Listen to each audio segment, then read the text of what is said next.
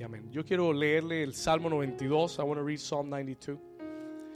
Y quiero que comencemos por el título, ¿está bien? Vamos a comenzar por el título. Vamos a leer todo el Salmo. Este es el único texto que voy a usar hoy.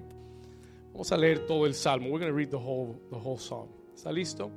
Vamos a leer el título. Mi, mi Biblia dice el título Alabanza por la bondad de Dios. Amén. Y abajo de eso hay un subtítulo. There's a subtitle.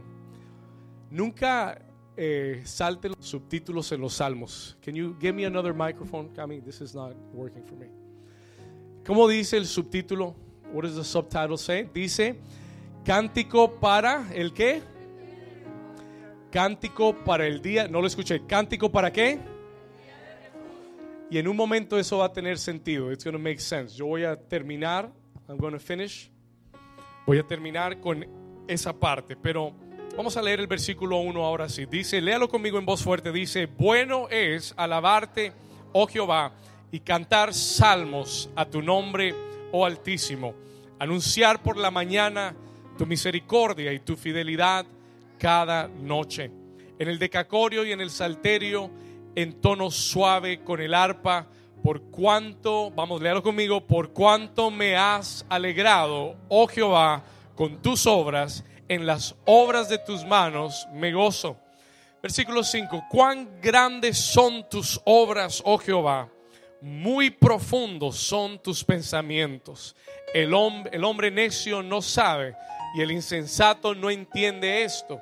Cuando brotan los impíos como la hierba y florecen todos los que hacen iniquidad, es para ser destruidos eternamente. Mas tú, Jehová, para siempre eres altísimo. Porque he aquí tus enemigos, oh Jehová, porque he aquí perecerán tus enemigos, serán esparcidos todos los que hacen maldad. Versículo 10, lo fuerte. Pero tú aumentarás mis fuerzas como las del búfalo. Seré ungido con aceite fresco y mirarán mis ojos sobre mis enemigos, oirán mis oídos de los que se levantaron contra mí, de los malignos.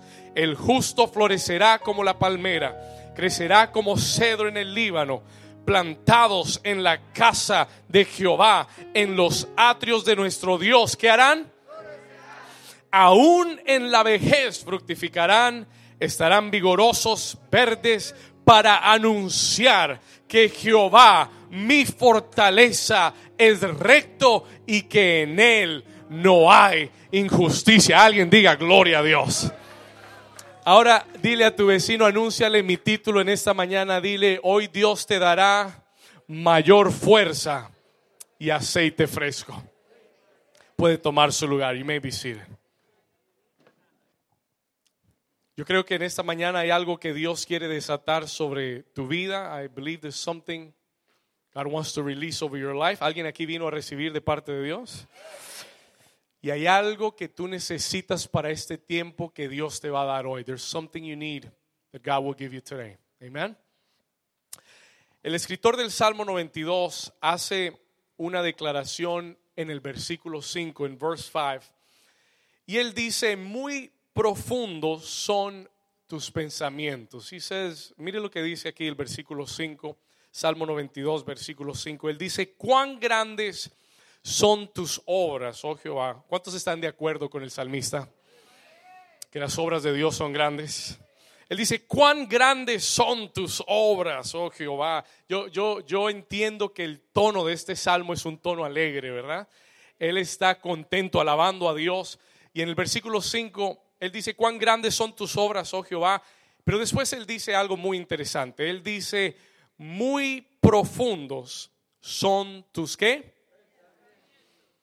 Repita conmigo, diga, los pensamientos de Dios.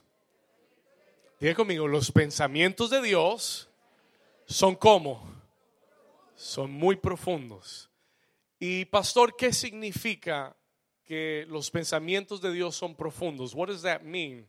Cuando algo es muy profundo, quiere decir que tú no alcanzas a comprender, escúcheme esto, que tú no alcanzas a comprender ni a ver todo lo que hay o existe.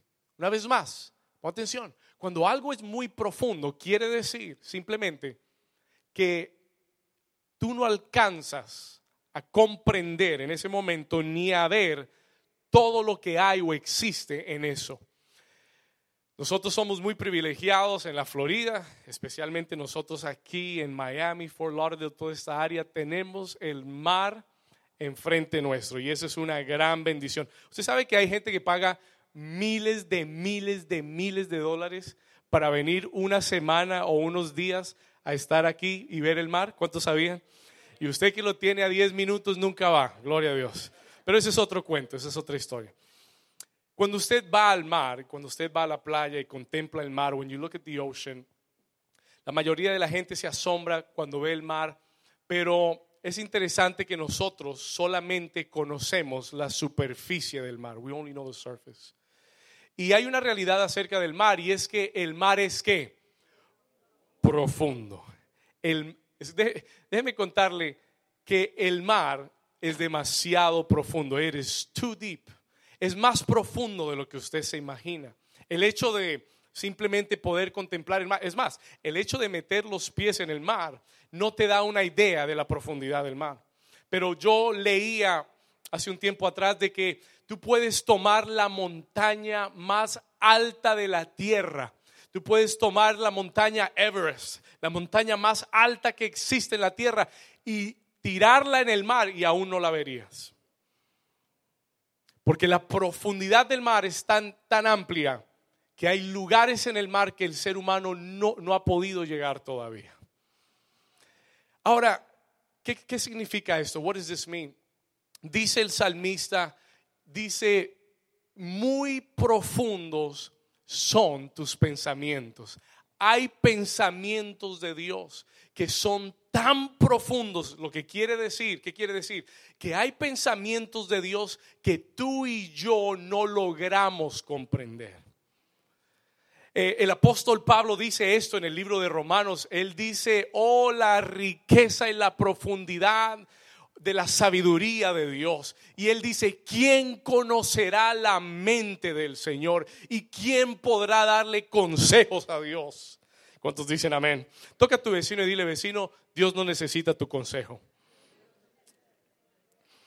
Y el apóstol Pablo dice, ¿quién podrá entender la mente del Señor? Y la realidad, escúcheme bien, la realidad es, es, muy simple. Cuando hablamos de la profundidad de los pensamientos de Dios, hay una realidad. ¿Cuál es esa, pastor? Es que van a haber, escúcheme aquí, van a haber situaciones, van a haber momentos en tu vida, van a haber situaciones que van a llegar a tu vida que tú no vas a poder entender. That you will not be able to understand. ¿Por qué? Porque es que los pensamientos de Dios son muy profundos. Porque ciertas cosas van a suceder o han sucedido en nuestra vida. Van a haber momentos donde va a parecer que Dios no es justo. Where you're going to think that God is not righteous. Van a haber momentos donde no vas a entender inmediatamente el propósito de Dios en algo que esté sucediendo. ¿Alguien le ha pasado eso? ¿Alguien ha tenido alguna situación en su vida? Déjeme ver su mano para no sentirme solo. ¿Alguien ha tenido eh, una situación en su vida donde tú, tú estás tratando de comprender y estás tratando de analizar y tú dices, pero yo he servido a Dios y yo he hecho esto y Señor, y parece que eh, tú no eres justo, parece que Señor lo que tú dijiste no se está cumpliendo. ¿Alguien le ha pasado? Diga conmigo, los pensamientos de Dios son como. Dígale a su vecino, predíquele al vecino y dígale, vecino, tranquilo, los pensamientos de Dios son profundos. Escúchame bien, listen to me carefully. Yo quiero que sepas, I want you to know, que van a haber momentos, there will be moments, y van a suceder cosas en tu vida donde tú no vas a entender con tu mente, you will not comprehend with your mind es lo que Dios está haciendo. ¿Alguien dice amén? Pero hay una seguridad, there's a security, hay una aseguranza que Dios nos da. Y yo quiero simplemente recordarte esto, el hecho de que yo no entienda lo que Dios está pensando o haciendo, no quiere decir que no hay un propósito. ¿Alguien dice amén? Se lo voy a repetir una vez más y quiero que se grabe esto en su corazón. El hecho de que yo no entienda lo que Dios está haciendo, que yo no entienda los pensamientos de Dios, no quiere decir que Dios no está haciendo algo y que hay un propósito en lo que Dios está haciendo. Alguien dice amén a eso. Por eso Jeremías 29, el Señor dice, yo sé los pensamientos que tengo acerca de vosotros, dice el Señor. Por eso Dios tiene que darnos esa declaración. Porque hay momentos que pensamos que, Dios no está involucrado en lo que está pasando. Porque hay momentos que pensamos que Dios no está moviéndose o haciendo algo. Pero Él dice, yo sé los pensamientos. Jeremías 29:11, yo sé los pensamientos que tengo acerca de vosotros. Y Él dice, pensamientos de paz y no de qué? De mal, para daros el fin que esperáis. ¿Estamos acá? Vamos a hacer esta declaración. Diga conmigo, gracias Señor, porque yo sé que tus pensamientos son de paz y no de mal. Ahora diga conmigo, y aunque no los entienda, yo estoy seguro que tienes un propósito. Alguien dice amén. Alguien le puede dar un aplauso al Señor por eso. Dios quiere que sepas esta mañana que tú no tienes que entenderlo. You don't have to understand it. Eso no es parte del plan. Dios no necesita que tú lo entiendas. Él solo necesita que tú le creas. ¿Estamos acá? Tú solamente confía, aunque no entiendas, que el plan de Dios es perfecto. Estamos acá. Una vez más, puede que yo no entienda lo que Dios está haciendo. Puede parecer que lo que Dios está haciendo no tiene sentido. Es más, puede parecer que lo que Dios está haciendo va en contra mía. Escúcheme acá. ¿Y sabe por qué le estoy diciendo esto? Porque yo tuve un sentir en mi corazón muy fuerte, que hay personas en este lugar, que iban a haber personas hoy aquí, que han estado batallando. You have been battling. Has estado batallando en tu fe. You've been battling in your faith. Señor, ¿por qué pasó esto? O, Señor, ¿por qué no ha pasado esto? ¿Verdad? Cualquiera de las dos direcciones. Señor, ¿por qué pasó esto? O, Señor, ¿por qué aún no ha pasado esto? Personas que han estado diciendo, Señor, no entiendo lo que estás haciendo. I don't understand what you're doing. Yo he hecho esa oración muchas veces. He dicho, Señor, no entiendo, I don't understand. No entiendo lo que estás haciendo. No entiendo las cosas que están pasando. Y la razón por la que yo le digo esto es porque muchas veces el enemigo usa esos momentos de incertidumbre y usa esos momentos de duda y donde yo no sé lo que Dios está haciendo en mi vida para traer desánimo a nuestra vida, para deprimirte, para desanimarte, para quitarte la fuerza con la que estás queriendo hacer las cosas para Dios. Si les ha sucedido, cuando usted cuando usted no ve la respuesta o cuando usted no comprende las situaciones y por qué llegaron a tu vida y por qué pasaron de esta forma y por qué Dios hizo esto, por qué no ha pasado esto. Muchas veces esos pensamientos en tu mente, el enemigo los usa para robarte la fuerza, para robarte el ánimo, para traer desánimo a tu vida, una oración que no has visto contestada, una, respuesta que no ha llegado, algo que ha sucedido, trae ese, ese desaliento tu vida. Brings a discouragement into your life. Y el enemigo, el enemigo busca esos momentos de decepción espiritual para robarse tu fuerza, para frenarte, para estancarte, para que te quedes varado en donde estás. ¿Alguien está aquí conmigo todavía? ¿Alguien ha sentido esos ataques del enemigo? ¿Cuántos los han sentido? ¿Cuántos han sentido ese ataque de desánimo que viene a nuestra vida? Y déjeme decirle que esto no es, esto no es para la gente eh, que está comenzando con Dios. No, esto es para, para el pastor también. Esto es para la gente que ha caminado con Dios mucho tiempo también. Yo paso momentos en los que sí veo la mano poderosa de Dios y hay cosas que no veo respuesta y siento el ataque del enemigo tratando de desanimarme. Es increíble cómo uno puede predicar una palabra y al siguiente día, un lunes, recibir una tremenda palabra y el siguiente día, el lunes en la mañana, sentirse como sin fuerza. Escúchame, listen to me. Pero en esta mañana todos aquellos que han estado pasando, batallando en su fe, que se han preguntado, Señor, ¿para qué sigo? Why do I keep going? ¿Para qué continúo? Mire lo que dice el salmista. I want you to look at what the psalmist says. Él comienza diciendo, muy profundos son tus pensamientos. Versículo 6. Él dice, el hombre necio no entiende esto. Escucha acá, verse 6. Versículo 6. El hombre necio no sabe y el insensato no qué? No entiende esto. Para comprender lo que te estoy hablando en esta mañana, tú tienes que ser espiritual. You have to be spiritual. Esto para el necio y para el insensato, para el que no tiene temor de Dios, esto no tiene sentido. This doesn't make any sense. Pero para el hombre espiritual, la mujer espiritual, esto va a tener sentido esta mañana. This is going to have sense this morning. ¿Cuántos dicen amén? ¿Cuántos espirituales hay aquí? Escúcheme bien, dice, el hombre necio no sabe y el insensato no entiende esto. Eh, para esto tú necesitas revelación. Versículo 7. Mire lo que, ahora mire lo que el salmista nos va a enseñar. This is what he's going to teach us. Él dice, cuando, cuando brotan los quienes, los impíos como la hierba y florecen. Yo, yo quiero que usted anote estas dos palabras que él usa aquí. Él dice, cuando brotan ¿Los quiénes? Como la hierba y, y la segunda palabra, cuando florecen todos los que hacen iniquidad. ¿Alguien le ha pasado eso? ¿Alguien aquí se ha dado, se ha puesto a pensar un día y ha dicho, Señor, es ese compañero de trabajo que roba y que hace las cosas mal, lo bien que le está yendo?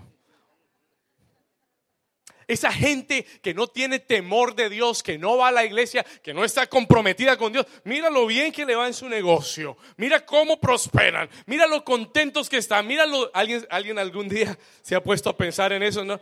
Sí, amén. Yo también. Yo también. Yo trabajo con gente muy exitosa que no, teme, que no teme a Dios. Trabajo con gente que tiene buenos carros y buenas casas que no sirve a Dios y no teme a Dios. Y en algún momento me he preguntado, Señor, eh, como que hay algo aquí que no cuadra. Señor, no entiendo esta ecuación que tú tienes aquí. ¿Qué está pasando? Esto es lo que el salmista nos está diciendo. Hay cosas en la vida que parecen injusticias. Hay cosas en la vida que parecen que estuvieran al revés, that they seem to be backwards. Y tú le dices, Señor, pero si yo voy a la iglesia, es más, no solo voy a la iglesia, hasta voy al grupo de vida durante la semana y hasta me inscribí en la escuela ministerial. Y este impío que no va a nada, le está yendo bien. ¿Cuántos dicen gloria a Dios? ¿Alguien está aquí? ¿Alguien ya llegó? Escúcheme, listen to me. ¿Por qué florecen los que no temen a Dios? ¿Por qué pros no ese hombre, esa mujer, ese, ese tipo ni diezma y mira cómo prospera? Y yo que diezmo, no tengo nada, Señor. Hmm. No entiendo. El salmista David recibe una revelación. He receives a revelation. Él recibe una revelación de Dios. Y él dice, ¿sabe qué? Sí, hay impíos que brotan y hay gente que hace mal que florece, pero la realidad es que ellos son como la hierba. They are like the grass. Escúcheme acá. Hay una revelación que él recibe en su espíritu. Hay gente, sí, que al, que al ojo humano parece crecer rápidamente que a la óptica humana parece tener mucho éxito y que florecen. Mire lo que él dice, cuando brotan los impíos y dice, como la hierba y florecen todos los que qué, los que haciendo iniquidad, pero aquí está la revelación, here's the revelation. Él dice, hay gente que puede tener éxito haciendo lo malo y lo incorrecto, pero ellos son como la hierba, crecen rápido para ser destruidos, to be destroyed. ¿Cuántos dicen, ay, ay, ay? Yo te estoy diciendo en esta mañana que no te dejes llevar por lo que ves en otra persona y lo que tú llamas bendición en otra persona, porque tú no sabes esa bendición, lo podrido que está dentro de esa casa. Porque tú no entiendes que debajo de toda esa máscara hay mucho dolor, hay mucha intranquilidad, hay mucha inseguridad. Y tú no entiendes que ese éxito es temporal, porque es como la hierba del paz, como el pasto que crece en las casas. Entre más rápido crece, más rápido hay que cortarlo. ¿Cuántos dicen amén? Escúcheme acá, now listen to me. Él tiene esta revelación y yo quiero que usted entienda que la Biblia nos habla de que hay una diferencia entre bendición y hay gente que parece ser bendecida, pero hay algo que la Biblia llama la bendición de Jehová. Diga conmigo la bendición de Jehová. Hay dos clases de bendiciones. There's two types of blessings. La bendición regular, la bendición aparente y la bendición de Jehová. Y la Biblia dice que la bendición de Jehová es la que enriquece y no añade tristeza con ella. ¿Alguien dice amén? Diga conmigo, la bendición de Jehová es la que enriquece y no añade tristeza. Pregunta, ¿cuántos quieren la bendición de Jehová?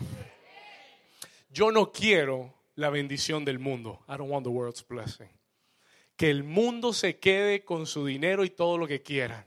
Yo quiero la bendición de Jehová. Yo quiero la bendición que trae paz con ella. Porque hay gente que tiene mucho y está muy vacía. Hay gente que tiene mucho y no tiene tranquilidad.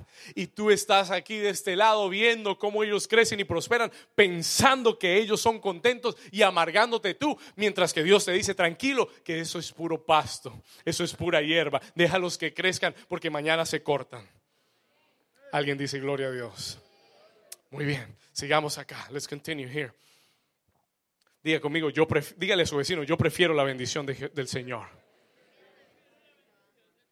Versículo 8, verse 8. Mas tú, Jehová, para siempre eres altísimo. Versículo 9, porque he aquí tus enemigos, oh Jehová, porque he aquí perecerán tus enemigos y serán esparcidos todos los que hacen qué cosa?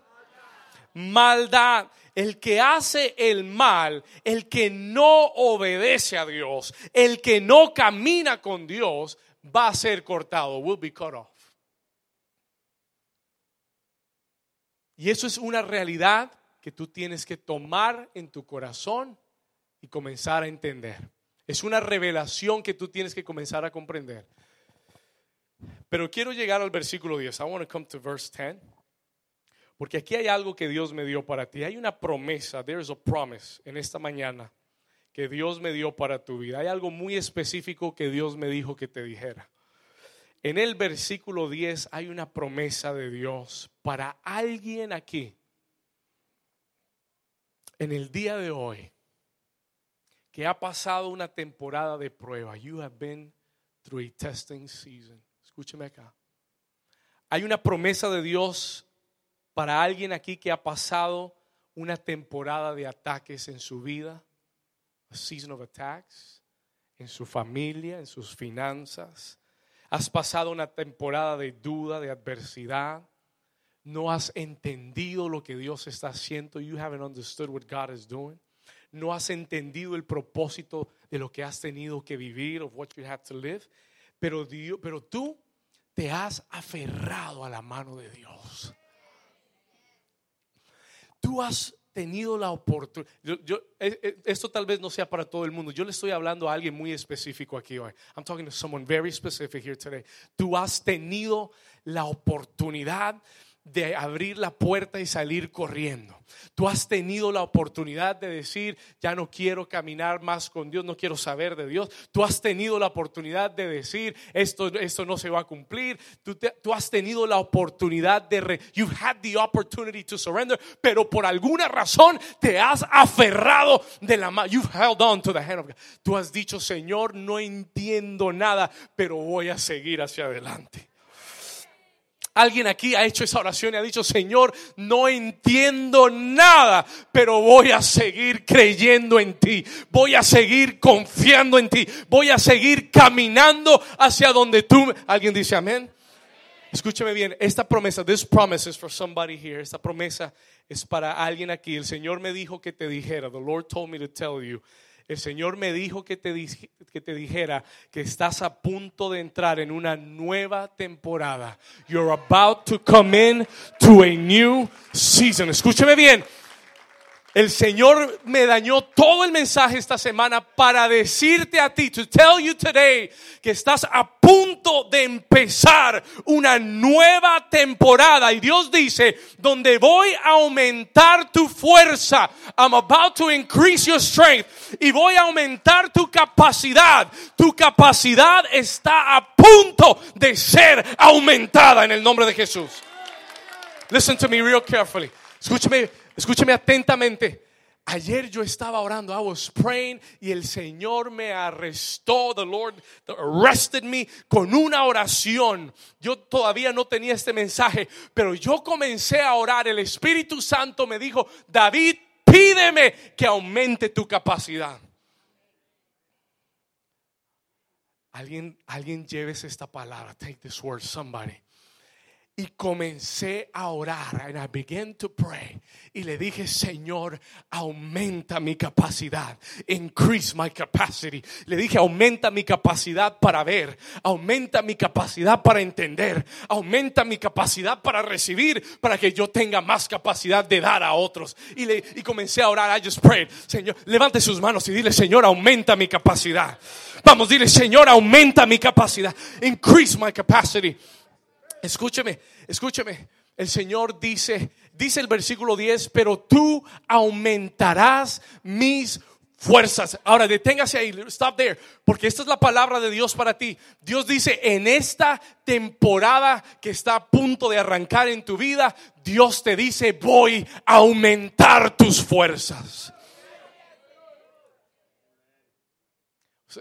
Yo sé que usted no se goza tanto porque usted no entiende. You don't understand what that means. Se lo voy a explicar por un momento. Mire lo que el Señor me dijo. Look at what the Lord told me. El Señor me dijo, David, en esta nueva temporada, lo que para ti en la vieja temporada era una carga pesada que no podías levantar y que era muy difícil y que te tenía aplastado y que te tenía hundido. En esta nueva temporada yo aumento tu capacidad, aumento tus fuerzas y lo que era pesado va a dejar de ser pesado para ti y ahora lo vas a mover con facilidad. Alguien grite, gloria a Dios. Dale un aplauso fuerte a Jesús. Alguien dele un grito de victoria a Jesús. Toca a tu vecino y dile, Dios está aumentando mi capacidad.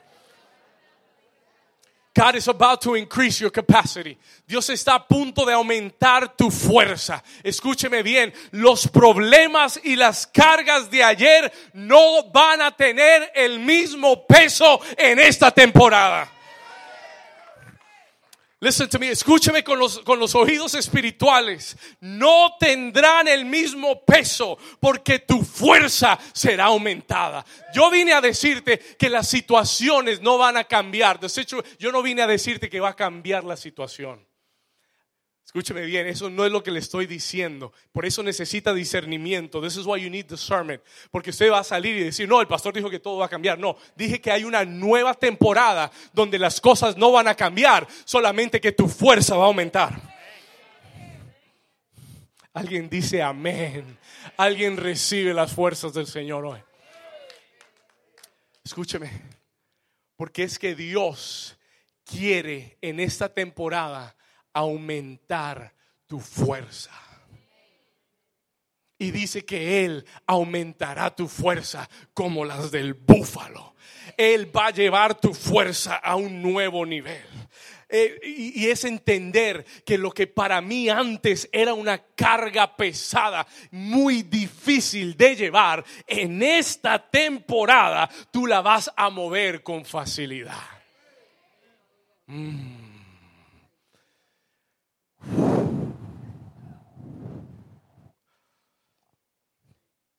Alguien necesita nuevas fuerzas. Alguien necesita más fuerzas. Escúcheme a escúcheme acá. Dios va a aumentar tus fuerzas y lo que batallabas antes no vas a batallar más. porque lo vas a vencer. Dios no está en el negocio de simplemente remover tus enemigos. Dios está en el negocio de fortalecerte a ti para vencer a tus enemigos. Dios no está en el negocio de hacer todo por ti. Se lo voy a repetir. Dios no está en el negocio, y es un decir, no está en el negocio de hacer todo por ti. Él está en el negocio de usarte a ti para vencer a tus enemigos. Y el Espíritu Santo me dijo, David, están a punto de entrar en una temporada donde yo voy a aumentar tus fuerzas como las del búfalo. Porque lo vas a necesitar. You're going to need it. Y yo le dije, gracias Señor. Y le dije ayer, Señor, aumenta mi capacidad y aumenta la capacidad de esta iglesia. Increase the capacity of this church. Y lo segundo que él dice, dice el salmista, pero tú aumentarás mis fuerzas como las del búfalo. ¿Cuántos han visto un búfalo? ¿Sabe cómo es un búfalo? You know have you seen a buffalo? Y eso es lo que se refiere aquí la escritura, un animal fuerte, grande, fuerte, imparable. Así Dios te quiere hacer a ti. Que lo que se te venga por enfrente tú lo vas a demoler. You're going to crush it in front of you. ¿Alguien dice amén?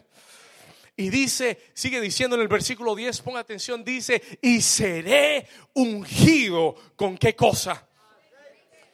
No lo escuché, seré ungido con qué con aceite fresco. Y Dios dice en esta mañana, New Season, no solamente voy a aumentar tu fuerza, voy a derramar sobre ti un aceite fresco sobre tu vida, una nueva unción para una nueva dimensión. Alguien diga gloria a Dios.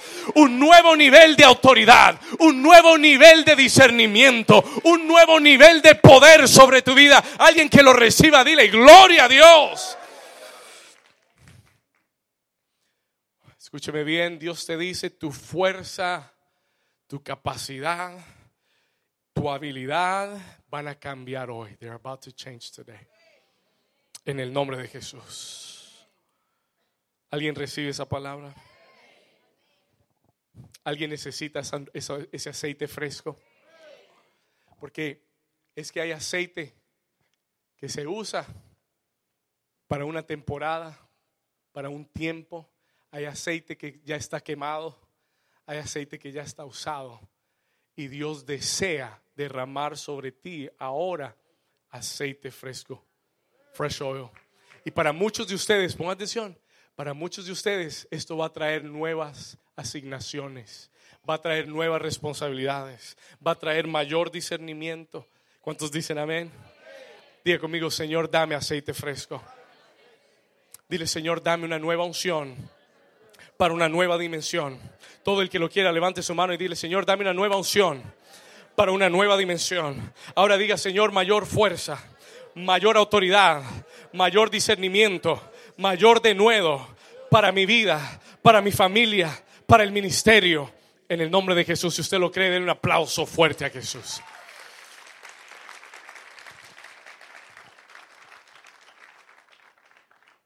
Versículo 11, y mirarán mis ojos sobre mis enemigos, oirán mis oídos de los que se levantaron contra mí, de los malignos. Versículo 12, léalo conmigo fuerte, dice, el justo, ¿qué hará? ¿Como, la qué? Y crecerá como qué? Y el Espíritu Santo me detuvo acá. The Holy Spirit stopped me here. Y hay, un par de cosas que yo quiero poner en tu corazón. There's a few things I want to put in your heart. Dice el salmista, el justo florecerá. Pastor, ¿quién es el justo? Who is the righteous? ¿Quién es el justo? Sencillo, el justo es el que obedece a Dios.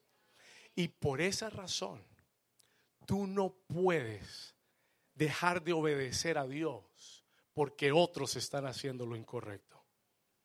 Tú no puedes dejar de obedecer a Dios porque piensas que no te están dando resultado las cosas. ¿Alguien dice amén?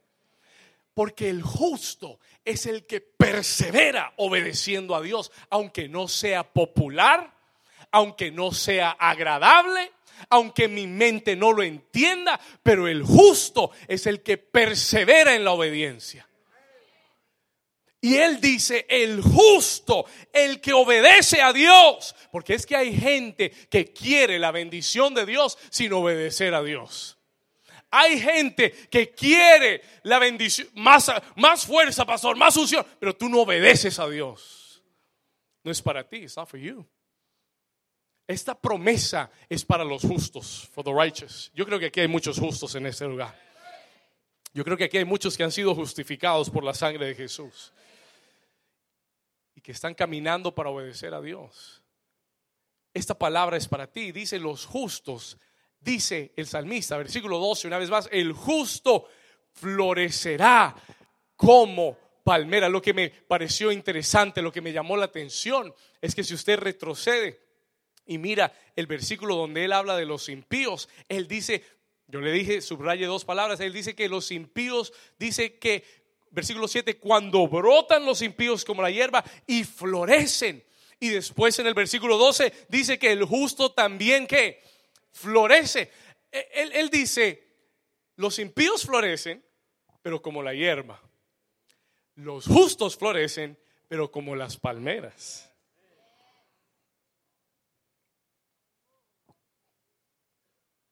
Ambos florecen, they both flourish. Tú no te dejes llevar por lo que florece o no florece, pero ocúpate qué es lo que está floreciendo. ¿Cuántos dicen amén? ¿Cierto, Flores? Muy bien.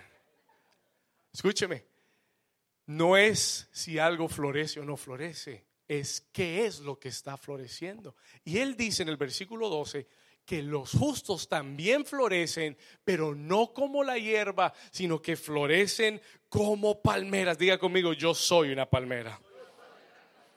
Pastor, ¿por qué dice el salmista que florecen como, la, como las palmeras? Escuche, porque la hierba, la hierba necesita agua para crecer. Pero las palmeras, but the palm trees, no necesitan mucha agua para crecer. Es más, las palmeras crecen y pueden crecer aún en un desierto. Diga gloria a Dios. Escúcheme acá. Las palmeras florecen. La hierba necesita agua. Y si recibe mucho sol la hierba, ¿qué le sucede? Se quema, se seca totalmente. Pero si la palmera le da el sol, la palmera dice, give me some more, baby. Come on tráeme todo lo que tengas, que aquí estoy parado. ¿Cuántos dicen amén? Amén. Escúcheme, la palmera no necesita mucha agua, aun, aún en un desierto puede florecer, la hierba le da mucho sol y se quema. Los justos, dice el salmista, son como las palmeras. ¿Qué quiere decir, pastor? Que pueden sobrepasar el calor intenso y con poca agua y sobreviven.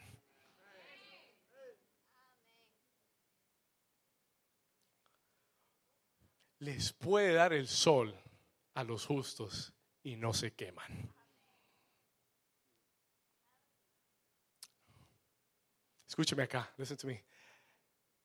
Nosotros vivimos, y le doy gracias a Dios porque usted entiende lo que es una palmera. Vivimos en un área de palmeras. Y no hay nada más interesante que salir después de un huracán. El año pasado yo salí a manejar después del huracán y wow, por donde vivíamos todos esos arbolitos caídos, ramas por todas partes, caídas, pero las palmeras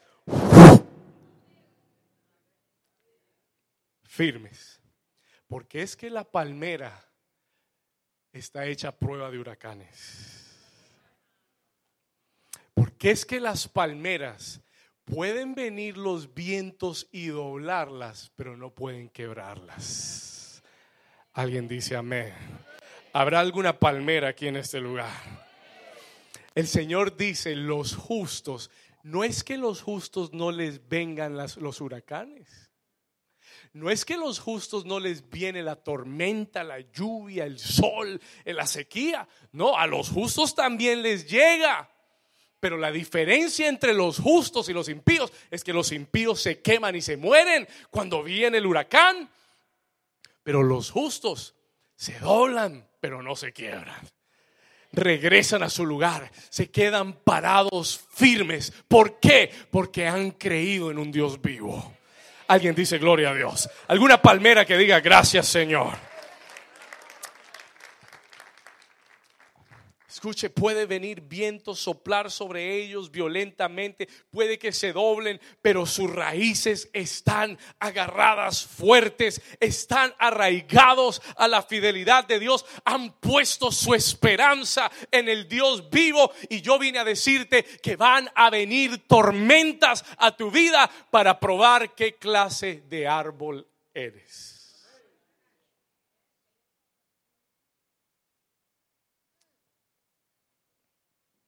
Déjeme decirle algo personal. Yo sé que soy un hombre joven y usted dice, este niño, este muchacho que me está diciendo. Pero déjeme decirle algo, let me tell you Yo he caminado y, y le he servido a Dios por más de 20 años. Y no estoy hablando de ir a una iglesia a sentarme, no, estoy hablando de servirle a Dios. Le he servido a Dios por más de 20 años, los últimos ocho pastoreando esta iglesia. Le he servido a Dios por más de 20 años y déjeme decirle algo, he pasado muchas tormentas, muchas sequías. Dígame el área y yo le voy a decir, le voy a contar, financieramente, emocionalmente, familiarmente, escúcheme, de salud. He pasado tormentas, sequías, momentos. Lo que usted ha vivido, yo lo he vivido. I've lived it. Pero he aprendido, but I have learned, que el que está plantado en Dios puede venir lo que venga y tú te mantienes parado. Y yo puedo testificarte que después de 20 años de servir a Dios, estoy más plantado que nunca en la casa de Dios.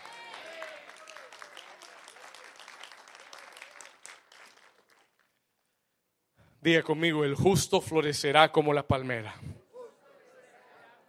Y yo quiero que entiendas que el hecho de ser un justo no quiere decir que no van a venir sequías. No quiere decir que no va a venir un calor intenso. No quiere decir que no van a venir huracanes que van a soplar sobre tu vida. No, todo lo contrario. Va a venir todas esas cosas. Pero si tú eres una palmera, tú, te vas, a, tú vas a permanecer firme y no te vas a dejar romper. Si usted no está seguro quién es una palmera, deje que pase un buen huracán y usted va a saber quién es quién. Y yo le doy gracias a Dios cuando vienen momentos difíciles y momentos de prueba al ministerio, porque como pastor yo he aprendido que los que van a permanecer son las palmeras. Y yo a veces tengo que orar, Señor, que sople el viento y, y el que no es palmera, que se vaya volando. Porque Dios quiere levantar tu vida como una palmera. Alguien dé un aplauso fuerte al Señor. A las palmeras Dios les dice hoy voy a aumentar tu fuerza. Voy a aumentar tu capacidad. A las palmeras Dios les dice hoy te voy a dar aceite de coco fresco. Amén, porque eso es lo que dan las palmeras. diga conmigo aceite fresco. Y después él dice, el justo florecerá como la palmera. Y después dice el versículo 12, y crecerá, diga conmigo, crecerá como cedro en el Líbano. Déjeme decirle algo de los cedros del Líbano. La hierba crece rápido y rápido se corta. El cedro es un árbol, el cedro del Líbano es un árbol fuerte, es un árbol grande, es un árbol duradero. Dicen que los cedros viven más de mil años. They could live up to a thousand years. Mil años dura un cedro. Escuche, duraderos, resistentes, estables. Pero estos cedros, escuche bien, tienen dos características interesantes. Número uno, ellos crecen, crecen, porque Él dice aquí, crecerán como cedro. Los cedros, yo, yo encontré dos cosas de cómo crecen interesantes. Número uno, los cedros crecen en los lugares difíciles.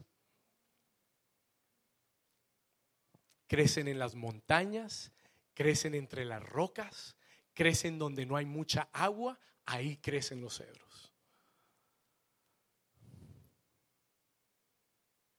Escúcheme acá.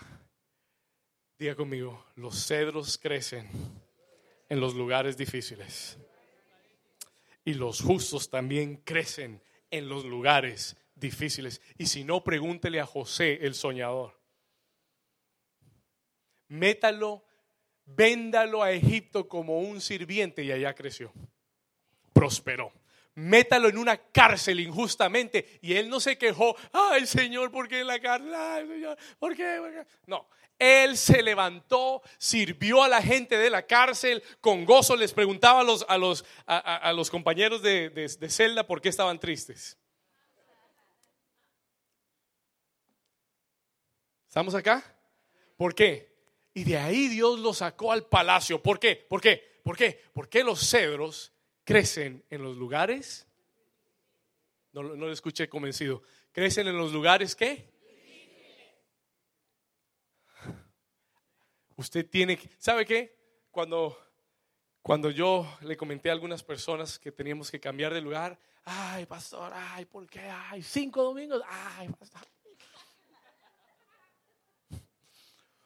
Pero ¿sabe qué? Dentro de mí, yo dije, gracias Señor, porque los cedros crecen en los lugares difíciles. ¿Alguien dice gloria a Dios? Y yo le dije, tranquilo, porque de aquí salimos a llenar el Cultural Center. Porque dame una adversidad y yo voy a encontrar terreno para crecer más alto. Dame piedras y voy a encontrar dónde echar raíces más profundas. ¿Alguien dice amén? La segunda cualidad del cedro, muy importante, cómo crece, how it grows, es esta, y esta me llamó mucho la atención. El cedro toma su tiempo para crecer. Escúcheme acá, el cedro se toma su tiempo para crecer. El cedro tarda siete años para crecer. ¿Y sabe qué sucede en esos siete años? ¿Sabe lo que el cedro está haciendo? No está, no está creciendo hacia arriba, está creciendo hacia abajo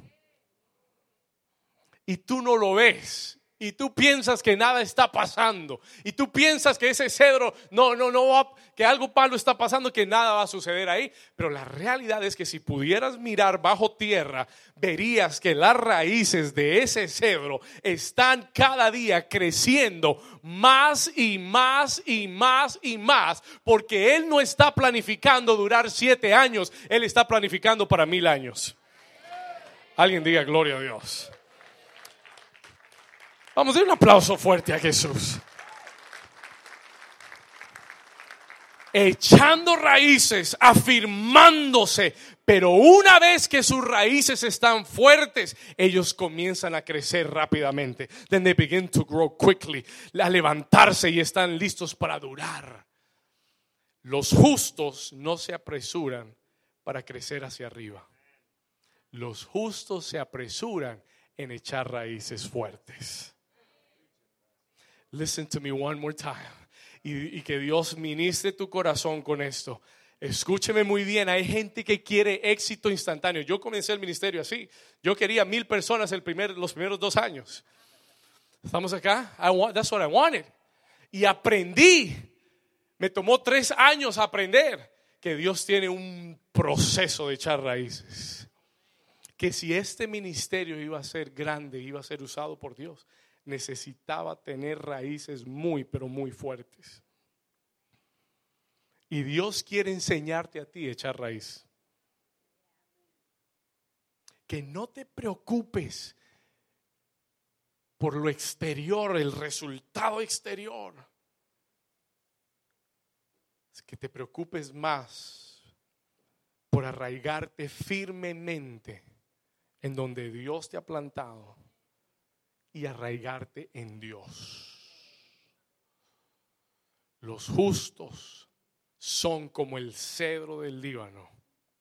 entienden que es más importante pasar el proceso y echar raíces, aunque no sea lo más eh, emocionante. La emoción viene después. Ahora hay que poner raíces fuertes. Toca a tu vecino y dile, vecino, es tiempo de echar raíz.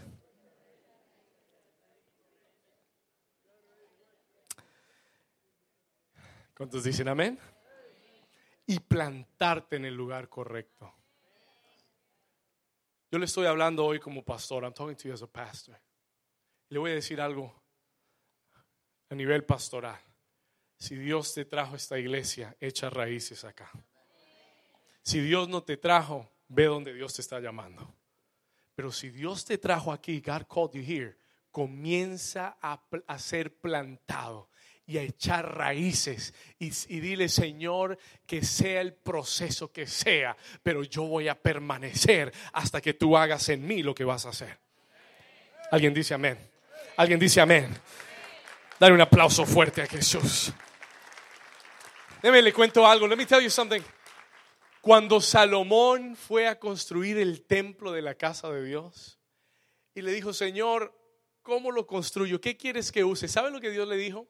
usa cedro del Líbano para, mí, para la madera en mi casa. Y esto me llamó mucho la atención. El templo, la madera que se usó fue de cedro del Líbano. Porque la casa de Dios está construida con gente que ha sido procesada. Porque la casa de Dios se construye con gente que sabe perseverar contra huracán, viento, marea, fuego, tormenta. Dios, Dios los tiene a muchos de ustedes en preparación. God is preparing a lot of you. Lo que estás pasando hoy es temporal, pero es una preparación para formar en ti el cedro que Dios quiere construir. ¿Estamos acá? Los justos son como el cedro del Líbano. Y acuérdese de esto, remember this. Dios construye su casa con el cedro. Dios construye su casa con gente determinada, con gente comprometida. Dios construye su casa con gente que no va a ser fácilmente movida. Si no me cree, mire el siguiente versículo, verse, next verse. Mire la conexión de las dos cosas. Versículo 13. Plantados en dónde? No, no, no, no lo escuché. Plantados en dónde? los justos que son como palmeras y que son como los cedros están plantados ¿dónde? Mire, a mí no me sacan de aquí ni con abogado. Contrate un abogado, no me sacan.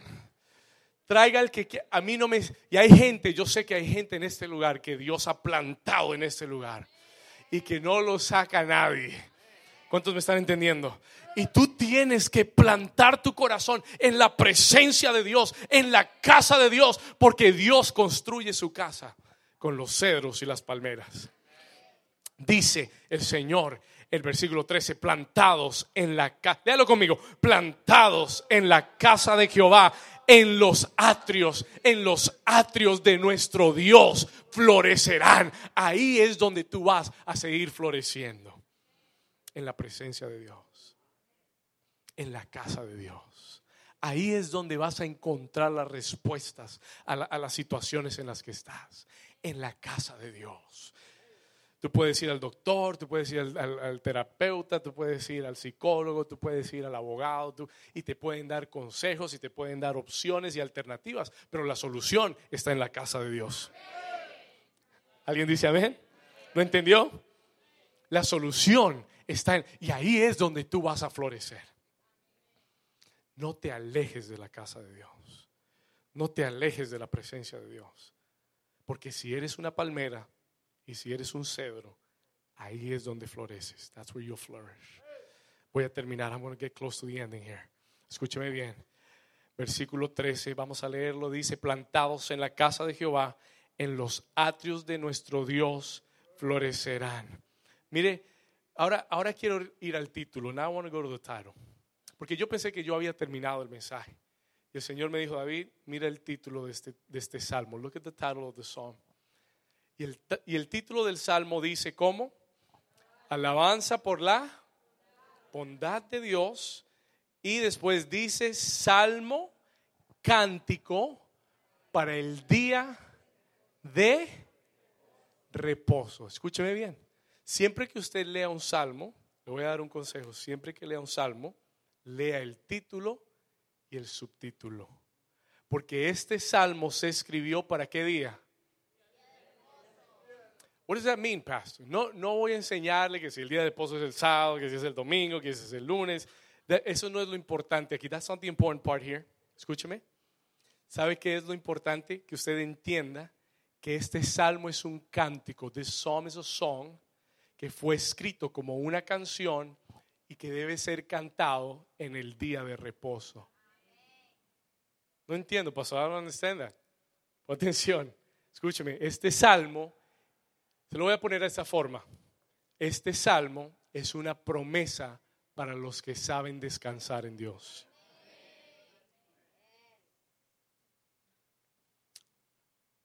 Listen to me.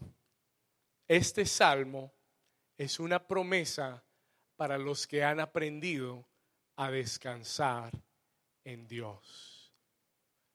Y he aquí donde muchos de nosotros todavía batallamos. Pastor, ¿cómo así? Descansar en Dios. ¿Qué significa? ¿Usted sabe a quiénes Dios les va a aumentar la fuerza y renovar el aceite? A los que reposan y descansan en Dios. ¿Sabe a quiénes? Para quiénes son los que van a ser como palmeras y cedros? Los que, los que aprenden a reposar en Dios. Porque es que este es un cántico solamente para los que reposan en Dios. La pregunta importante es, ¿qué significa reposar en Dios? What does it mean to rest in the Lord? Escúcheme acá. Voy a terminar con esto. Si quiere, anote esto. If you want, write this. Eso puede que le ayude a usted. Descansar en Dios, to rest on God, es una actividad. It is an activity. What do you mean, pastor? ¿Cómo así? Escriba esto. Descansar en Dios es la actividad de poner tu fuerza en tu adoración, en tu alabanza, en tu oración, en el ayuno, en la palabra y en todo lo que involucre más a Dios que tu propia fuerza. Eso es descansar en Dios. That is what it means to rest in God. Hay gente que piensa que descansar en Dios es acostarse en la cama y quedarse dormido. Es no hacer nada hasta que algo pase. No, Señor. Descansar en Dios es una actividad. It is an activity. Descansar en Dios es levantarse y comenzar a orar diciéndole, Señor, yo sé que sé que sé que sé que tú vas a cumplir tu promesa. Así que aquí me tienes orando y perseverando, como me enseñó el pastor, como la viuda que iba delante del juez y le reclamaba todos los días. Así voy a orar. Eso es, eso es descansar en Dios. No en tu fuerza. ¿Sabe cuándo usted no está descansando? Cuando está preocupado. La preocupación y la angustia en tu vida es una señal de que no estás descansando. Cuando no puedes dormir en la noche pensando en qué, cómo, cuándo, cómo, you're not resting in God. No estás descansando en Dios. Esta promesa y este salmo es para aquellos que reposan en Dios. Por eso los primeros cinco versículos de este salmo, ponme atención, por eso los primeros cinco versículos de este salmo son pura alabanza y adoración. si usted lo leyó conmigo, él comienza diciendo, bueno es alabarte, oh Jehová, y cantar salmos a tu nombre, oh Altísimo. Anunciar por la mañana tu misericordia. Eso es descansar en Dios. Alguien dice amén.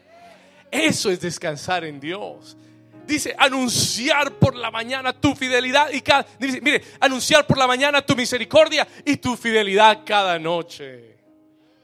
Aunque parece que todo va al revés, pero en la noche yo declaro que Dios es fiel. Y en la mañana yo declaro que sus misericordias son nuevas cada día. ¿Alguien dice amén? Por eso los primeros cinco versículos de este salmo son pura alabanza y adoración. Porque muestran el corazón de un hombre, una mujer que saben descansar en Dios. Que saben esperar en Dios. Perseverar en Dios. Que saben que aunque el, el viento sople, ellos van a permanecer.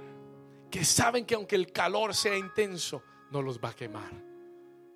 Que saben que Dios aumentará sus fuerzas como las del búfalo y que hay aceite fresco para sus cabezas. Ponte de pie conmigo en esta mañana. Stand to your feet this morning. Levanta tus manos al cielo.